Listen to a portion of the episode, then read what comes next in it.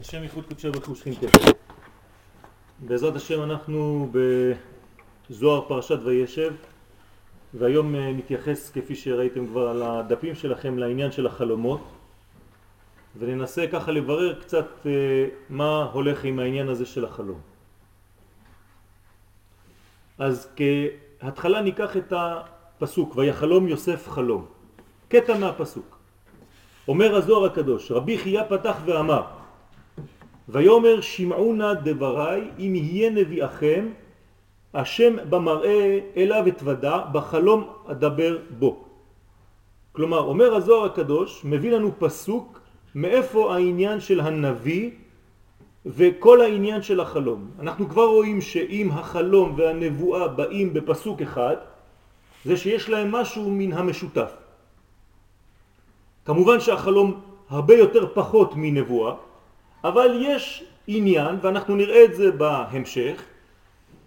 בכל אופן, כשאנחנו רואים על הנביא, השם במראה אליו התוודה. זאת אומרת, במראה זה אומר שהנבואה היא בעצם לא ראיית המקור של האור, אלא ראיית ההשתקפות, השתקפות, סליחה, של אותו אור במראה. כלומר, כשהנביא רואה את הנבואה, את מראה הנבואה, הוא לא רואה את מקור הדברים, אלא כאילו הקדוש ברוך הוא משליך, כן? משדר, משקף את זה דרך מראה, ואז הנביא מסתכל על המראה ורואה בעצם את המקור. חוץ ממשה רבנו. על זה נאמר אספקלריה דלה נהרה או אספקלריה דנהרה. או שזה אספקלריה מאירה, כלומר מקור האור כמו השמש, או שאתה מביא לי מראה ואני רואה את השמש על המראה שהיא משתקפת ואני מסתכל על המראה. מה זה אומר? זה אומר המון, הרי שמקור השמש זה מביא גם אור וחום. במראה יש לך רק את הראייה, כן? וזה השתקפות של הדבר האמיתי, אבל לא הדבר האמיתי עצמו. אין לך אנרגיה במראה, אין לך את האור במראה, אין לך את כל האפקטים שהשמש בעצמה נותנת. אז הנביא בדרך כלל לא מקבל ממקור האור, אלא בחלום, אלא במראה הנבואה, שגם כן כשיורדים יותר למטה זה הופך להיות חלום. במילים אחרות, כל מי שחולם יש לו קצת מהנבואה הזאת, נראה כמה. כמובן שככל שגדלים יותר אז הנבואה היא אמיתית יותר, גדולה יותר וקרובה לשורש. עד משה רבנו, שלא קם בישראל כמשה עוד, למה? כי הוא באמת רואה את העניין המקורי של האור, ולא את ההשתקפות. הדברים ברורים. עכשיו, מבחינה קבלית, כן, החלום זה בעצם גדלות שהיא סתומה בתוך קטנות. ככה מתרגמים בעלי הסוד את החלום. זה גדלות סתום בתוך קטנות. מה זה אומר? זה אומר שמדרגה עליונה נכנסת, מצטמצמת, מתלבשת לפי הרובד שהאדם נמצא בו. אני אומר את זה במילים פשוטות, אם אני למשל אומן, אז אצלי תבוא הנבואה או החלום בצורה של קרובה למה שאני יודע ומכיר. כלומר, או במכחולים, או בצייר, או בצבעים. כשהקדוש ברוך הוא ידבר אליי, אני האומן, אז זה יבוא לי בצורת צבעים, ואני אקום בבוקר, או אחרי נבואה, בעזרת השם אם יום אחד אהיה נביא, ואני אבוא ואגיד, כן, ראיתי שמיים כחולים ושמש צהובה ואדם שמחזיק מכחול ירוק וצובע בצבע אדום ושחור. וזה יגיד שבעצם ראיתי את עולם הבינה שעובר דרך התפארת הצהובה והירוקה של השמש אצל אדם בעולם העשייה שמחזיק בעצם מכחול של עשייה, שזה המשך של היד שלו, בשחור ואדום שזה המלכות שהיא שחורה ואדומה. כלומר אמרתי את כל הדברים בסגנון שלי. לכן אין שני נביאים מתנבאים בסגנון אחד, כי חייב שזה יעבור דרך הפריזמה של כל אחד ואחד, והקדוש ברוך הוא מכבד את הפריזמה של כל אחד ואחד. לכן צריך לדעת מי מדבר כשהוא מספר לי את חלומו. ואני לפי האדם שמדבר איתי, אם אני קצת יודע בעניינים האלה, יכול לראות שאצלו זה יופיע בצורה כזאת. ותמיד זה יופיע בצורות שחוזרות ונשנות, כי האדם הזה מסוגל לקבל קליטה ומעבירים לו דרך הדברים האלה שהוא מכיר. כך בעצם יוסף הצדיק ידע לפתור את החלומות של פרו. למה אין פותר אותם? בגלל שכולם מדברים איתו על דברים שלא קשורים למלך. הרי מלך חולם. אם אתה נותן לו פירושים פרטיים של משפחה, של ילדים, הרי זה לא, זה לא עובד. החכם ויודע את פתרונות החלומות, יודע שאם מלך חולם ומזמין אותך לפרש לו את החלום, בהכרח שמה? שהתרגום, שהפירוש, שה... הפתרון לחלום יהיה קשור למלכות, למדינה, לעולם, למציאות הגדולה, כי הוא בתור מלך חושב, חושב וחולם דברים של מלכות. בסדר? אז ככה זה שצריך לדעת את זה. תחה זה. כמה דרגין לדרגין עבד קודשא בריחו, וכולהו קיימה דה על דה, דרגה על דרגה, דה לעלה מן דה, וכולהו ינקין אילן מאילן, כדקה חזלון. זאת אומרת שיש פה מדרגות ומדרגות. רצה לומר שהקדוש ברוך הוא ברא מדרגות ועולמות שבהם תלויים החלומות והנבואות. כל אחד יש לו מדרגה אחרת. דרך אגב, האדם בנוי משלוש קומות. כן, שלוש קומות יש באדם, בגדול, כן, נפש, רוח ונשמה. כמובן שככל שאנחנו יורדים זה יותר גשמי, מתלבש בגוף, וזה יותר מתחיל להיות רוחני, ועוד יותר רוחני, רוחני מאוד. עכשיו, המדרגות האלה מביאות לאדם גם כן את העניין. מאיפה האדם יוכל בעצם לחלום? למה הגוף שלו מתעייף? ככל שאנחנו יורדים במדרגה, בגלל שזה מלובש בדברים הגשמיים, אז יש יותר עייפות. כלומר, כשאדם עובד, מי יהיה עייף מהמדרגות הללו? הנפש, כי היא קרובה לגוף שלו. לכן נפש עייפה. תהיה לו נפש עייפה. בגלל שהנפש תלויה במה? במעשים. במה תלוי הרוח? בדיבור. זאת אומרת שהאם מתעייפים כשמדברים? כן, אבל פחות מאשר כשעובדים ממש בידיים. אז זאת אומרת שתהיה פחות עייפות בענייני רוח. מי כל הזמן עובד, כל היום, 24 שעות ביממה? המחשבה. אז היא נמצאת בנשמה. אפילו כשאתה הולך לישון, בעצם אתה ממשיך לחשוב, כי אין שום מנוחה למחשבה הזאת, ולכן המחשבות באות ממדרגה עליונה יותר. וזה הבניין, כן? מי שמיושב בדעתו בעצם ביום, כן? אז יהיה לו גם כן בחלומות הרבה יותר יישוב הדעת. אבל מי שביום עובר מדרגות של עצבים ושל הרבה בלבולים, גם החלום שלו יהיה דומה למה שהוא חווה באותו יום. למה? כי זה לא מנותק ממך. זה לא שאתה חולם דבר שלא קשור למציאות שלך. אתה בהמשך ממשיך ומשתמשים בכלי שיש כדי לגלות את אותו חלום. עכשיו, יש בזה בעיות. למה? כי בחלום יש הרבה מקום לבלבולים. לא צריך לתלות את חיינו על חלומות, צריך להיזהר מאוד. לכן הגמרא, כמה שהיא תגיד שזה חשוב, היא גם תגיד ליד שחלומות שב ידברו. צריך להיזהר מהדבר הזה ולא להתחיל להשתגע בגלל חלומות. יש אנשים שבונים את החיים שלהם על חלומות. אז צריך להיזהר מהדבר הזה מאוד מאוד. למה? אומרים חז"ל בגמרא, כשם שאי אפשר לבר בלא תבן, כך אי אפשר לחלום בלי בלבולים, בלי דברים בטלים. בכל חלום יש דברים בטלים שנכנסים לתוך החלום הזה, ורק אדם שהוא מומחה ויודע לעשות את הבירור יכול לשלוף מתוך כל החלום את הנקודה הספציפית של המסר שהוא צריך להגיד לאדם שצריך לשמוע. אבל חלקים גדולים מהחלום זה סתם שטויות, לא קשור בכלל. ולכן צריך להיזהר מאוד לא לבנות חיים על עניינים כאלה. לכן אומר הזוהר הקדוש שיש הרבה מדרגות בחלומות, תלוי מי חולם גם. לא כל החלומות אותו דבר. יש מדרגות של אנשים גדולים שכשהם חולמים אז צריך לקחת בחשבון אם רב גדול בישראל חלם חלום כמובן שיש לזה משקל, באים להגיד לו דברים גדולים מאוד. מלך באים להגיד לו דברים גדולים של מלכות, אבל אדם פשוט נותנים לו אולי דברים פרקטיים לחיים הקטנים שלו. זה לא זלזול, כן? אבל צריך לדעת עם מי אתה מדבר ומי הוא החולם. כשעם ישראל חוזר לארצו, גם הוא חולם. בשוב השם את שיבת ציון היינו כחולמים, אבל כאן החלום הוא גדול, למה? כי זה לא אינדיבידואלי, זה עם שחולם. זה מדרגת האומה הישראלית, זה מדרגה שצריך לקחת בחשבון. אז בשוב השם את שיבת ציון היינו כחולמים, אפשר לקחת בחשבון את הנבואה הזאת, זה כבר לא חלום סתמי, אלא בגדר של נבואה כבר, של עם שלם. ואילן מימינה ואילן משמאלה. אומר הזוהר הקדוש, יש חלומות שבאות, שבאים מהימין ויש מן השמאל. לפי צד יניקתם מימין או משמאל, מצד החסד או מצד הגבורה. זאת אומרת שיש אנשים שיותר קרובים לחסד בחיים שלהם. אז החלומות יתלבשו בצורה של חסדים. ויש אנשים שזה הכל מידת הדין, יגידו להם דברים שסוגרים.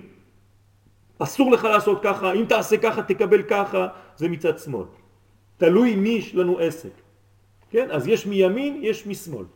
תחה זה, אומר הזוהר הקדוש, כל נביאי דעלמא כולהו ינקי מסית רחדה מגות טרנד דרגין ידיען.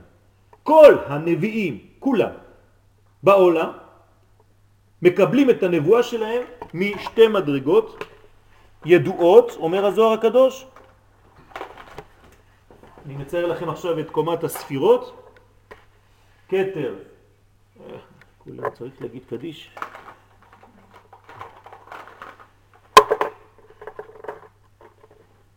כתר, חוכמה, בינה, חסד, גבורה, תפארת, נצח, הוד, יסוד ומלכות. כן, אנחנו בונים את הספירות בצורה כזאת של ג' קווים, בגלל שיש לנו עניין של תיקון. ככה זה כשמציירים עולם של תיקון. אומר הזוהר הקדוש, כל הנביאים מתנבאים משתי מדרגות ידועות, כן? ומי הן אותן מדרגות? נצח והוד.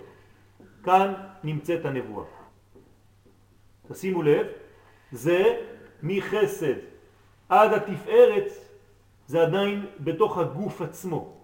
החלקים האלה הם לבר מגופה, מחוץ לגוף. לבר מגופה. זאת אומרת שזה בעצם הרגליים שכמו השוקיים של בן האדם שמחזיקות את הבטן ועד החזה, וזה קומת הראש. במילים אחרות, מאיפה באה הנבואה אצל הנביאים? מהחלק שיותר קרוב לרגליים. לא כמו שאנחנו היינו חושבים שהנבואה באה ממקומות גבוהים, אלא להפך, הנבואה מתלבשת, כמובן שזה בא ממקום גבוה, אבל זה מתלבש בקומות האלה של המעמיד, של הבניין שמעמיד את כל הקומה. וזה חשוב לדעת. בואו תראו, תראו מה אומר הזוהר הקדוש. מיגות טרן דרגין ידיען. הנביאים מקבלים נבואתם מספירות נצח והוד דאצילות. כל זה העולם העליון.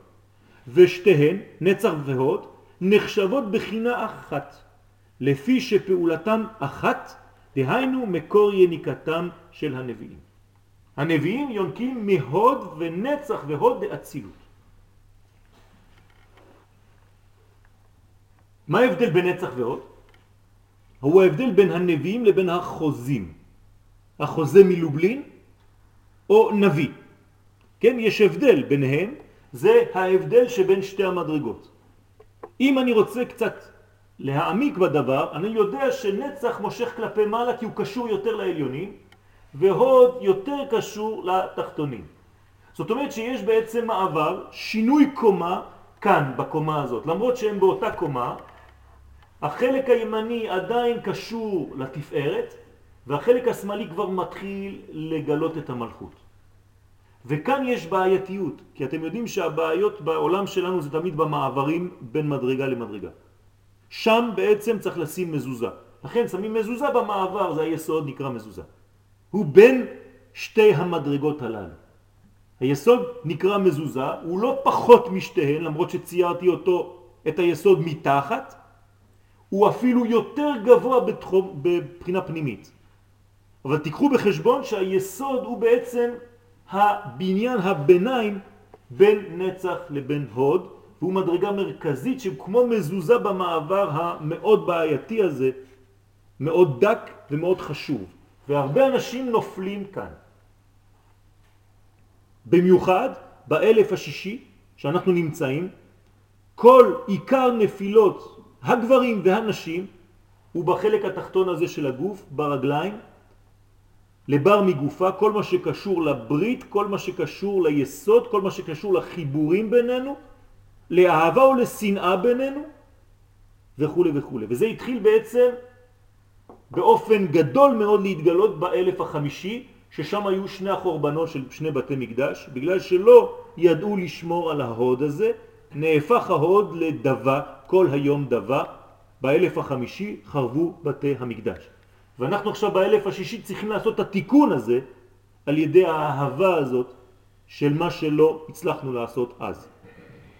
כל זה קשור לגאולה, כל זה קשור לנבואה. זה אותו דבר, זה החלק התחתון, הגילוי התחתון. לא לשכוח שרבי שמעון בר יוחאי בחר בכוונה, עליו השלום, כן, להיות קשור להוד שבהוד. למדרגה שמאוד מאוד מביאה למלכות. מלכות זה מלך המשיח. כלומר, בלי רבי שמעון בר יוחאי שתיקן את הסוויץ' הזה, אי אפשר להגיע למלכות, למלך המשיח. ולכן לא תשכח מפי זרעו, זה סופי תיבות יוחאי. כי לא תשכח מפי זרעו, כי זה הזרע. מפי זרעו זה החלק התחתון, זה הזרע, זה החיים. אותה מדרגה ששרו של עשיו רצה לפגוע ביעקב אבינו עליו השלום במאבק בלילה. ויגע בכף ירחו, מדובר פשוט במכה ביסוד. כלומר, פגע בו ביוסף שלו. כי אלה תולדות יעקב, יוסף. בן 17 שנה היה רועה את אחיו. אני שמעתי רק על רועה צאן, לא שמעתי על רועה אחים. מה זה לרעות את אחיו בצאן? אז אפשר לומר עם אחיו בצאן. אבל חכמי הקבלה אומרים לו, היה ממש רועה את אחיו. אחיו הם מבחינת צאן ביחס למשה, ליוסף, שהוא הרועה, שהוא המחבר, כמו שרועה לא נותן לכבש אחת לצאת מן העדר, לאחד את כולם, זה היוסף, זה הדבק. הנה הוא פה. בזה רצה לפגוע אותו שרו של עשיו.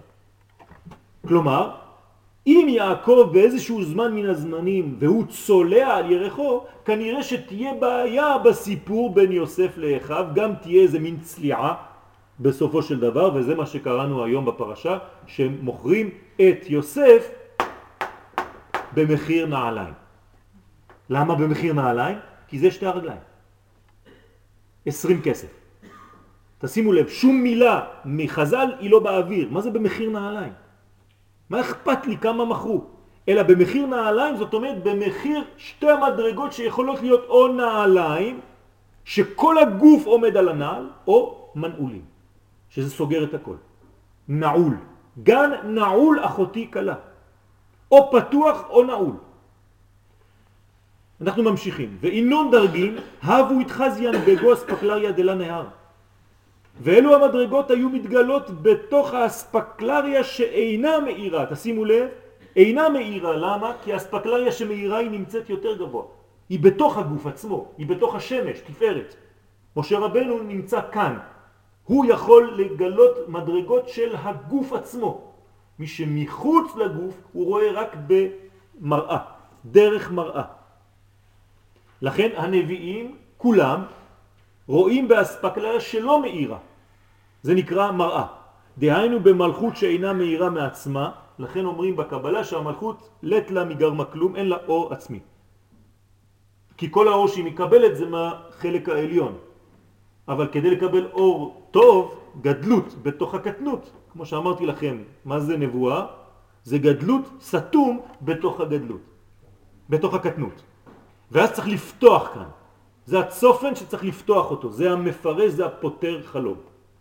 יוסף פותר, פותח כמו פרח את כל מה שמקופל וגנוז בתוך החלום, בתוך המלכות הזאת, והוא פותח את זה ואז הוא מפרש את החלום. זה נקרא פירוש החלום, זה לפתוח את כל מה שקמוץ וסגור כמו פנקס מקופל בתוך המלכות שהיא בעצם קטנה.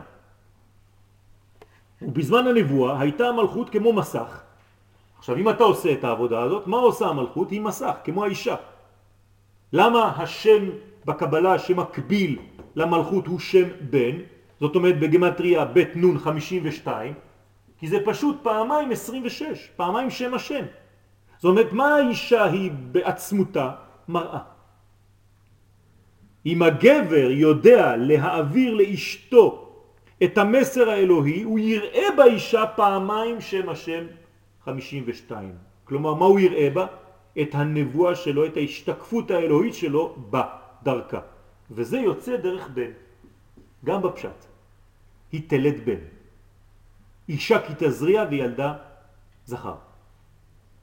כן? אני לא יודע אם אתם מבינים את מה שאני אומר, אתם מסתכלים אבל אין הבעות, אז אני לא יודע. טוב, לא חשוב, יש לכם את הדיסק, תראו אחר כך. זאת אומרת שהגילוי הופך בסופו של דבר דרך המראה שהיא האישה להיות מציאות אמיתית בסוד בן שם בן אבל גם בן גשמי, בנים. אה, כן, זה הרגליים של האבא. הבן נקרא רגל האב, קרעי דאבו, הרגליים של האבא. לכן כשפוגעים ברגליים פוגעים בילדים. כשהמלאך פגע ברגליים הוא פגע בילד, בילדים, בתוצאות בזרע. וזה יוסף. אור זרוע לצדיק. זרוע זה זרע. ואם הוא באמת עובד כמו שצריך, אז הוא כבר לא סתם זרוע, אלא עוזר. אור זרוע, אור עוזר לצדיק. אז בזמן הנבואה הייתה המלכות כמו מסך שמגלה את הנבואה, כן, אותו מסך מגלה את הנבואה לנביאים מנצח והוד שמתגלים במלכות. כי נצח והוד בסופו של דבר מתגלים, כן, הכל מופיע כאן בריכוז גדול ומשם רואים. דכתיב במראה אליו אתוודה. מה זה במראה, כן? במראה אליו אתוודה. מן הוא מראה. מה זאת אומרת מראה? איפה המראה? כמה דאיתמר חיזו דכל גוונן התחזיין בגבה. ודה היא אספקלריה דלה נהרה. מי נקרא מראה, אומר הזוהר הקדוש? המלכות שהיא מראה ומגלה כל הגוונים. למלכות אין אור עצמי, הוא לא מקור של אור, אלא השתקפות. כשמסתכלים בעצם על נצח ועוד, שהנביאים מסתכלים שם, נכון? הם לא רואים את זה בקומה הזאת, כי נצח ועוד לבד שם אי אפשר לקבל מהם שום דבר, אלא נצח ועוד שנמצאים איפה? במלכות. והנביא בעצם פותח את המלכות הזאת, את המראה הזאת, ומסתכל פה והוא רואה בתוך המלכות נצח והוד שנמצאות עכשיו כאן, אבל כאן יש לך מסך שמאפשר לך לראות את הסרט. למה? כי יש כלל. לא רואים שום דבר אלא במלכות של אותו דבר. לא חשוב איזו ספירה, על מה אנחנו מדברים, תמיד זה רק במלכות של אותה ספירה שיש גילוי. בחלק הנוקבי של אותו מקום. אפילו אם תיקח חסד ותגיד לי שיש גילוי של חסדים, אז זה במלכות של החסד שאתה תראה את הגילוי הזה, לא בחסד עצמו. אי אפשר לראות בשום דבר חוץ מהמלכות של אותו מקום. כלומר, אין שום גילוי לגבר אלא דרך אשתו. אני יכול ללכת קצת יותר קדימה. כל הבעיות שאנחנו טוענים על נשותנו, זה הבעיות שלנו בהשתקפות שם. ולכן אני כועס על עצמי, אבל זה דרך אשתי. זה מתלבש בה, אבל זה השתקפות של עצמי. אם לא, לא הייתי יכול לראות בכלל את הבעיה אצלה. היא שייכת לי. רק השלחתי את זה עליה והיא מגלה לי את הבעיה. למה היא מגלה? לא כדי להכעיס אותי, כדי לאפשר לי תיקון. אין פה עונש. זה מאפשר לי תיקון במדרגה שאני נמצא בה. כן, הדברים עמוקים מאוד, אבל לא המקום עכשיו. לכן אומרים המקובלים שרוב הנשים באות לעולם הזה רק כדי לעזור לבעליהן לגמור את התיקון שהם לא תיקנו לפני. כי הם חייבים מראה, כן? האישה יש לה תיקונים, אמרתי רוב הנשים, יש נשים, כמו שאמרתי לפני זה, כן, ההבדל בין קוסמת למכשפה. קוסמת זה לפני החתונה. אז יש גם כאלה. יש גם כאלה. אז צריך להיזהר לא להיות המכשפה שאחרי החתונה, שהסתבר שהיא הייתה קוסמת בהתחלה, זה היה נחמד, והפכה להיות השם ירחם. אז גם האישה לא צריכה להתאמץ יותר מדי כדי להרוס את הגבר, אלא להיות המראה. זה עבודה, צריך ללמוד. צריך הרבה הרבה לימוד ולאט לאט הבניין הזה עובר דרך שיעורים, כן? חייבים ללמוד, אין מה לעשות. אז אני לא נגד הנשים ולא נגד הגברים, כן? צריך איזון מאוד, מאוד עדין. נכון, נכון. לכן האישה, לכן אמרתי, רוב הנשים באות רק בשביל הבעלים, הן לא צריכות תיקון בשביל עצמן בכלל. זה איך להתמודד עם היכולת להיות הכלי, המראה הזאת של הגבר, של להראות לו כל הזמן איפה הוא צריך לתקן. זה לא פשוט. תשאלו את המראה בבית אם היא סובלת או לא. כן? להיות רק משקפת כל הזמן. בחלום אדבר בו, דא הוא חד משתן משיטין בנבואה, כן? כמה דאו כמוה, ואי הוא דרגה שתטעה מההוא דרגה דנבואה. החלום הוא אחד משישים בנבואה. אנחנו עכשיו מגיעים למספרים ממש. כמו שכתוב בברכות נ"ז, בגמרא בברכות נ"ז עמוד ב', פירוש, הנבואה היא כאמור בנצח ועוד דאצילות, והיא אם תמנה קו שמאל יוצאת בכללות שש ספירות. הוד דאצילות, בינה, גבורה והוד דבריאה, בינה, גבורה, דיצירה. זאת אומרת, אם אנחנו לוקחים את כל קו השמאל, הרי אנחנו באצילות, נכון? כל זה עולם האצילות. אז יש לי נצח והוד דאצילות. אם הנבואה עכשיו באה מקו שמאל, אז בוא ניקח מאצילות ומטה. איזה עולם בא אחרי האצילות? בריאה. איזה קווים יש בבריאה? בינה, גבורה והוד, נכון? אחרי בריאה איזה עולם יש? יצירה. איזה ספירות יש שם? בינה וגבורה. אבל כשאני מגיע להוד שם, מסתיים העניין. תכף נראה למה. ושם היא מדרגתו של המלאך גבריאל. איפה המלאך גבריאל נמצא עכשיו? בגבורה דה יצירה. האם הדבר מובן? כלומר, המלאכים בכללותם נמצאים בעולם היצירה. איפה בעולם היצירה? כאן בהוד אנחנו רואים, בגבורה של יצירה, בצד השמאלי לפני הוד, נמצא המלאך גבריאל. דהיינו בגבורה דיצירה, והוא הממונה על החלומות. כל חלום בא מהמלאך גבריאל. למה דווקא ממלאך גבריאל? כי הוא גבורה. מה זה גבורה? צמצום. ריכוז האנרגיה, האינפורמציה האלוהית שהקדוש ברוך הוא רוצה להעביר לחולם, הוא חייב לתרגם לו את זה, להקטין לו את כל המסר לפי המימדים כמו שאמרנו בתחילת השיעור, לפי מה שהאדם מסוגל לקלוט. זה נקרא מלאך גבריאל. כלומר, דרך איזה מלאך אנחנו לומדים לדבר? גבריאל. כי דיבור זה צמצום, מחשבה במילים.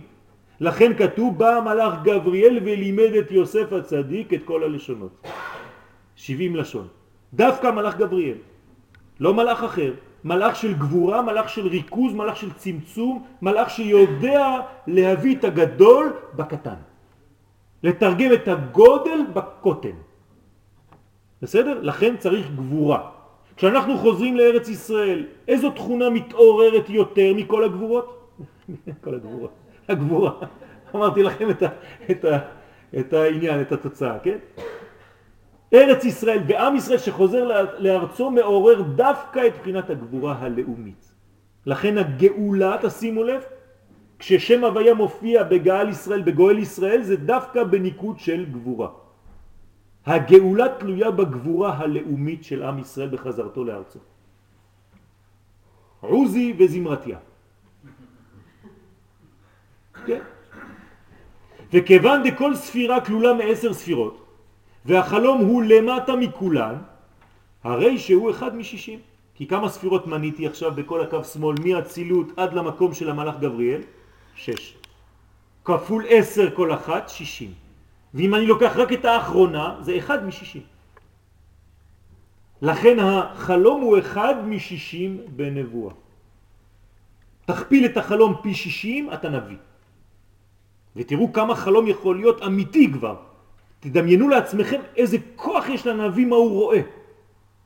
אנחנו קמים מחלום, אנחנו בוכים, מתרגשים, שמחים, הכל פעל בנו. וזה אחד משישים מהמדרגה הנבואית. נכון. אז זה, זה, זה השישים, זה אחד משישים, זה כל אחד כפול חמש, כן? הוד דאצילות, בינה, גבורה, הוד דבריאה, בינה וגבורה. שש. לא? שכחת את הוד האצילות. משם מתחיל העניין. נכון? אנחנו פה בהוד של אצילות. תספרי שש ספירות למטה, אחד משישים זה הנבואה.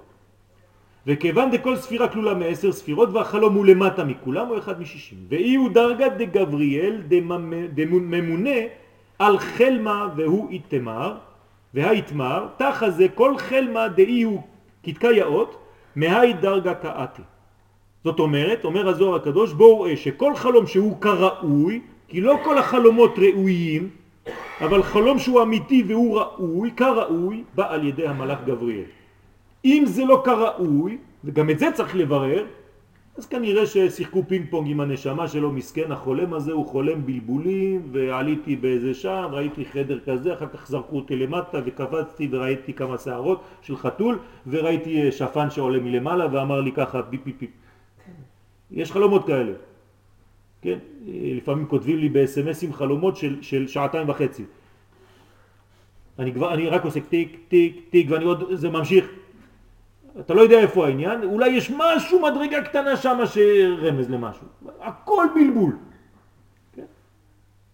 אז צריך לדעת איפה נמצא החלום. תשימו לב, החלומות שאנחנו רואים כאן הם מאוד מדויקים גם בפרשיות שלנו. חלומות קצרים וברורים. כמה שהחלום גדול יותר, בלגן יותר, כן, זה אומר שכבר הלכת לאיבוד בכל מיני פרטים. כי המסר הוא אחיד. ומה שאומר להם יוסף, שני החלומות חלום אחד הוא. תמיד זה אחד. אתה יכול לראות בהרבה הרבה גוונים, אבל ראית דבר אחד. ועל דה, כן, מי שרוצה ללכת להצביע, אה, יכול ללכת אם אתם רוצים, כן, אני לא רוצה לקשור אף אחד. איפה? מי שמצביע משפיע. כן, אבל זה רק אה, במסגרת הכפר יש לנו אה, הצבעה מיוחדת הערב.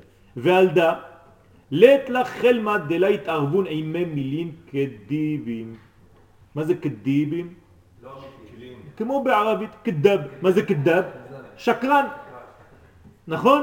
אז אין לך חלום שאין בו עניינים של שקר שבאים להתערב איתו. כך אומר הזוהר הקדוש. ולית לחלמה דלאית במהי גיסה ומהי גיסה. אני מתרגם, על כן אין לך חלום שלא יתערבו בו דברי שקרים. כי כשיורד החלום ועובר דרך הקליפות, הן מתאחזות בו ומתערבות בו דברי תוהו ושקר. ולכן צריך החלום פתרון בפה, שהוא סוד המלכות, כי עוד לא הגיע לפה, אין לך פתרון לחלום. גם אם החלום שלכם חלמתם אותו, תיזהרו למי אתם מדברים אותו, למי אתם מספרים אותו, כי הוא ילך לפי מה? לפי הפתרון.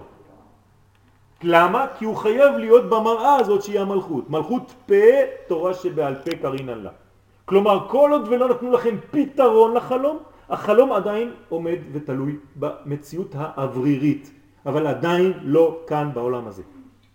אז צריך להיזהר מאוד למי הולכים לספר חלום, לא הולכים לספר חלום לאדם ששונא אותך, שמקנא בך, אלא לאדם שאוהב אותך ורוצה בטובתך, ולמרות שאתה קם עם נפש עגומה ואתה חושב שחרבו עליך כל העולמות כי החלום נראה לך שחור, אז יגיד לך מי שאוהב אותך חלום טוב, חלום שלום, חלום טוב, חלום שלום, חלום טוב, חלום שלום, וזה די, זה מספיק.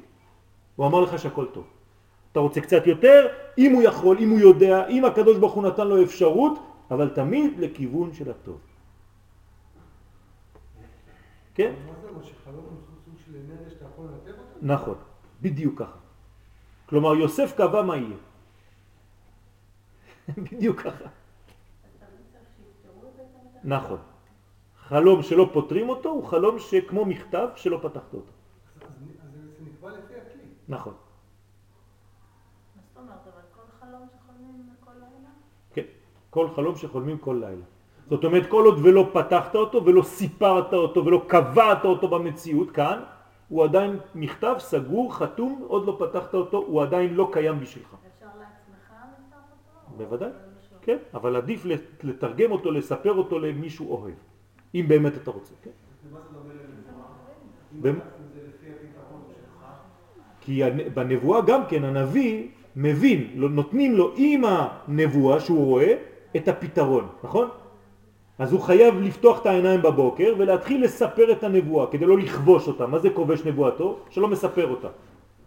אז אצל הנביא זה כבר חייב במדרגות מסוכנות, למה? כי הוא כללי.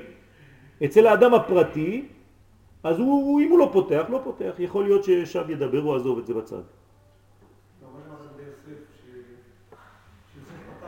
נכון. הוא הביא את זה למציאות. נכון. הוא קבע את המציאות כי האור הולך לפי הכלי. מי שולט כמה אור יהיה? הכלי. המלכות קובעת כמה דברים יהיו, איך הדברים יתגמשו, יתממשו במציאות. יתגבשו במציאות. איך יוסף פתר טוב לשר האופים? ולשר המשקים. שר המשקים החזיר אותו על כנו. נכון. אז איך זה היה בשביל שר האופים? כי הוא לא רצה לפתור טוב לשר האופים. לא רצה? לא רצה. יש מנגנון למה, כן? למדנו קצת היום בבוקר למה אצל שר האופים לא היה צריך פתרון כזה. רק אצל השני. הוא היה חלק מנבואה שבאה לעם ישראל בדבר הזה. הכל זה היה בשביל עם ישראל. כלומר יוסף לא אכפת לו מהחלומות של האחרים, זה לא בשבילם החלום הזה, זה בשביל מה יקרה לעם ישראל אחרי החלום הזה, כי הרי כל זה בשביל תחילת התהליך של הגאולה של עם ישראל. בסדר? אז יוסף מקבל דרך אותם אנשים את המסר של עם ישראל. ומי שהעביר לו את המסר הזה, אז הוא אומר לו תודה רבה, אתה תחיה. עוד שלושה ימים אתה תמשיך לעבוד. כל זה זה בניין המלכות. אבל לא ניכנס עכשיו לפרטים כי זה ממש שיעור בפני עצמו. לכן צריך החלום פתרון בפה, שהוא סוד המלכות כדי להפריד את הקליפה שנדבקה בחלום. הרי שבחלום יש ערבוב, אם אין לך פה טוב שמדבר, אז חז ושלום אתה מתרגם גם את הדברים הלא נכונים במקום הזה. לכן צריך פה קדוש, פה טהור, שיתרגם לך את זה בצורה נכונה. שהיא כאמור חלק השקר שבו, שצריך לזרוק בצד, עד שלא יישאר כי אם החלק של האמת שהוא מצד הקדושה, ולכן אמרו חז"ל בברכות נ"ה עמוד א', שכל חלום מקצתו אמת מצד הקדושה ומקצתו שקר מצד אחיזת הקליפות. לך תדע ותעשה בירור, זה לא פשוט. כלומר, הפותר חלום צריך להביא רק את החלק שהוא אמת ולתרגם אותו למציאות. ואם לא כותבים את החלום, יחזור? יכול להיות, כן, אם המסר הוא חשוב, אז יכול להיות שיחזרו, אתה לא שם לב לדבר, אז חוזרים ונותנים לך את המסר. כן, תלוי באיזה מדרגה האדם, ומה חשיבות החלום. כן. שאלה, אני חולם הרבה על מנגינות. מנגינות, זה מה שאמרתי בהתחלה, אני חולם על צבעים, אתה על מנגינות. ולפעמים אני רוצה, אה, בבוקר לפעמים, להחזיר אותה בשביל שאני אקליט אותה. אוקיי. מה, יקרה אם אני אצליח? צריך ללבוש שזה משהו קדוש, לא קדוש, צריך להביא... זה חשוב מאוד, זה? חשוב מאוד, כי אם אתה תעשה את זה, אתה תשמע צלילים שהם למעלה מבנרו הגשמי. כן, כל, יפים מאוד, בחלום הם משהו מיוחד. זה מה שאני אומר לך. אז אתה צריך להגיע למציאות כזאת. זה מותר לעשות? בוודאי שמותר. בוודאי, תביא את החלום שלך להתגשמות במציאות. כן, ואז יהיו לך שירים מעולם אחר, ממדרגה אחרת. כן? אני רואה צבעים שלא קיימים בעולם הזה. לא קיימים, אני לא יודע מה זה הצבעים האלה, לא יודע איך לקרוא להם, אין להם שם, אין להם כלום, אבל אני רואה אותם בחלומות. אם אני רואה למשל ציפור בחלום, אין לה את הצבעים של כאן. זה צבעים פשוט שכל מה שאני אגיד לך אתה לא תבין מה זה. ואני נהנה מזה, אני רואה דברים, אני אומר, וואי, מה זה? כן? ולפעמים אתה גם יודע שאתה חולם. ואתה באמצע חלום ולא רוצה להיגמר, כן? למה? כי זה בעצם שליטה על החלום, זה מדרגה עוד יותר גבוהה. בסדר? בסגנון אחד יותר גבוהה, בסגנון אחר פחות גבוהה. צריך הרבה הרבה עניינים, אי אפשר לפתוח את הכל כאן, רק העניין כאן הוא חשוב מאוד. דרך אגב, לא אמרתי לכם שהניסויים, עכשיו, טוב, אני חייב לסיים את זה כי יש לנו הצבעה מאוד מאוד חשובה, וזה כנראה יותר חשוב כי זה קשור לכלל ישראל, מה אני אעשה? השיעור שלנו עדיין פרטי, במרכאות, יש לנו הצבעה מאוד מאוד חשובה. אז מה שרציתי לסיים זה שבעצם האדם, כן, החלומות שלנו, זה בעצם מה שנותן לנו את, ה, את היכולת לחיות. אדם שלא חולם הוא מת פשוטו כמשמעו, גם מעייפות וגם חז ושלום כל הכוח לא יכול להתחדש בגוף שלו. ועשו ניסויים רפואיים על הדבר הזה. שהאדם בעצם רק חי ברגע שהוא חולם. אם תחבר לו כל מיני מנגנונים ותאיר אותו כל פעם שהוא חולם, תוך שלושה ימים האדם הזה מת. כל השרירים שלו מתנוונים ומתים. כי החלום זה ההחלמה של האדם, זה הכוח הבריאותי של האדם. כמה שהאדם חולם יותר, הוא חי יותר. אז זה בניין גדול מאוד, אדם בריא, כן? גם אדם בריא שלא חולם, הוא לא יכול לחיות. בדרך כלל בן אדם בריא חולם. נכון. אדם בריא נפשית וגופנית חולם טוב וחולם הרבה. אז תסיימו את השיעור, אני ממש מתנצל, אבל זה היה מתוכנן, גם היה לי טלפון לפני שסיבך לי את העניין, אבל בסייעתא דשמיא כל דבר יש לו את החשבון שלו. תסיימו את זה לבד, תרגמתי לכם את זה בעברית. כן, אתם, כן, יש שבוע הבא חלומות, אבל זה חנוכה. אני לא יודע אם אתם... אה, שבוע הבא זה קצת לא פשוט עם חנוכה. אז בעזרת השם, תחלמו ותחלימו, כן, שנחלים כולם מהחלומות שלנו בעזרת השם, ויתגיים בנו מה שכתוב, בשוב השם את שיבת ציון היינו כחולמים.